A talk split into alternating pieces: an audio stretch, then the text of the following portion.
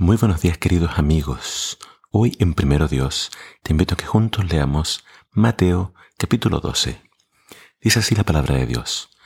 Por aquel tiempo pasaba Jesús por los sembrados un día sábado. Sus discípulos tenían hambre, así que comenzaron a arrancar algunas espigas de trigo y a comérselas. Al ver esto los fariseos les dijeron, Mira, tus discípulos están haciendo lo que está prohibido un día sábado. Él contestó, ¿No han, leído lo que hizo David en aquella ocasión en que él y sus compañeros tuvieron hambre? Entró en la casa de Dios. Él y sus compañeros comieron los panes consagrados a Dios, lo que no se les permitía a ellos, sino solo a los sacerdotes. ¿O no han leído en la ley que los sacerdotes en el templo profanan el sábado sin incurrir en culpa? Pues yo les digo que aquí está algo más grande que el templo. Si ustedes supieran qué significa esto, lo que pido de ustedes es misericordia y no sacrificios, no condenarían a los que no son culpables. Sepan que el Hijo del Hombre es Señor del sábado.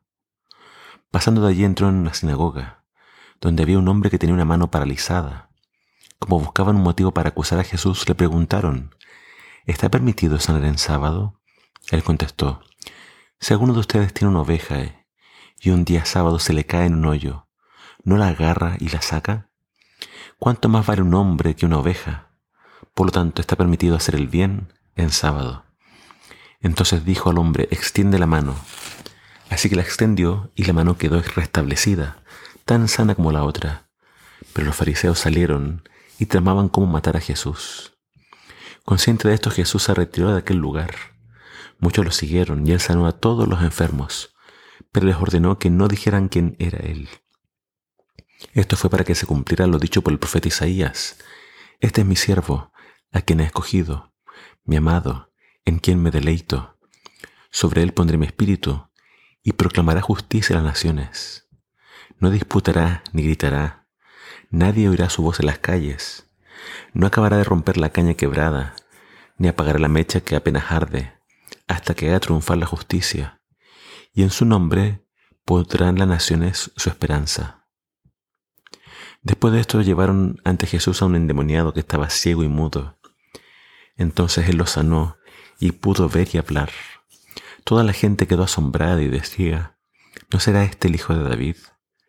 Pero al oírlo los fariseos dijeron, Este no expulsa a los demonios, sino por medio de Belcebú, príncipe de los demonios.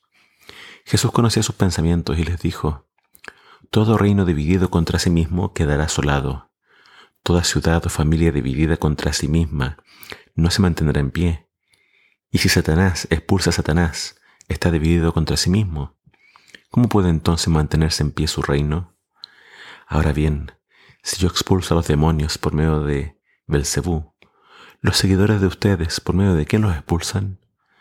Por eso ellos mismos los juzgarán a ustedes.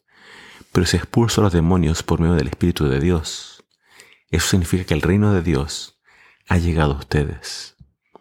¿O cómo puede entrar alguien en la casa de un hombre fuerte y arrebatarle sus bienes, a menos que primero lo ate? Solo entonces podrá robar su casa. El que no está de mi parte está contra mí, y el que conmigo no recoge esparce.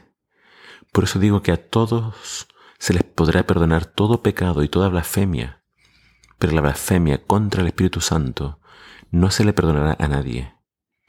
A cualquiera que pronuncie alguna palabra contra el Hijo del Hombre, se le perdonará, pero el que hable contra el Espíritu Santo no tendrá perdón en este mundo ni en el venidero. Si tienen un buen árbol, su fruto es bueno. Si tienen un mal árbol, su fruto es malo. Al árbol se le reconoce por su fruto. Camada de víboras, ¿cómo pueden ustedes que son malos decir algo bueno? De la abundancia del corazón habla la boca. El que es bueno de la bondad que atesora en el corazón saca el bien, pero el que es malo, de su maldad saca el mal. Pero yo les digo que en el día del juicio todos tendrán que dar cuenta de toda palabra ociosa que hayan pronunciado, porque por sus palabras se le declarará inocente y por sus palabras se les condenará. En el capítulo de hoy estamos viendo las controversias, primeramente con respecto al sábado. Jesús eh, está defendiendo a sus discípulos de las acusaciones de quebrantar el sábado, por comer espigas. Jesús les muestra un ejemplo del Antiguo Testamento, cómo David y los suyos comieron un pan que no les era permitido. Y entonces acá Jesús nos está mostrando de que el sábado fue creado por Dios para el hombre y no el hombre para el sábado. Los fariseos tienen tantas reglas que hacían del sábado una carga. Jesús vino a mostrarnos que el sábado es un día sagrado, pero es un día para disfrutarlo con Dios y no para volver una carga. Jesús también mostró de que en sábado uno puede hacer el bien. Él sanó a este hombre de la mano que tenía paralizada. Y les preguntó a ellos, ¿acaso si ustedes pierden una oveja no la salvan en sábado? Más vale un hombre que una oveja.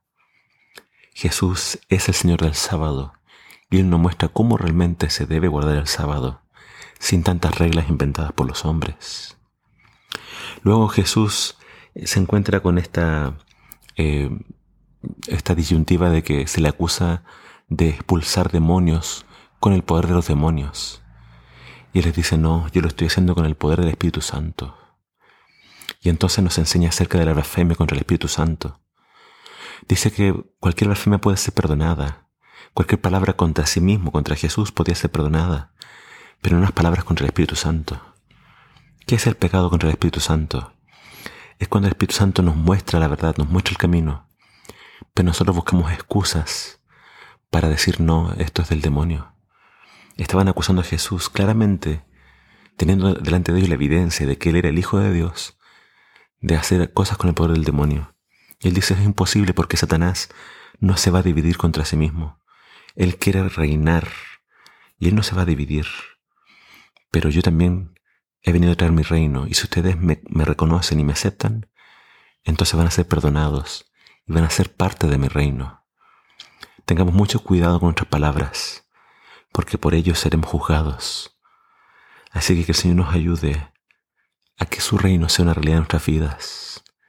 Permite que Jesús gobierne en tu corazón y en tu mente. Déjalo ser el rey que Él es.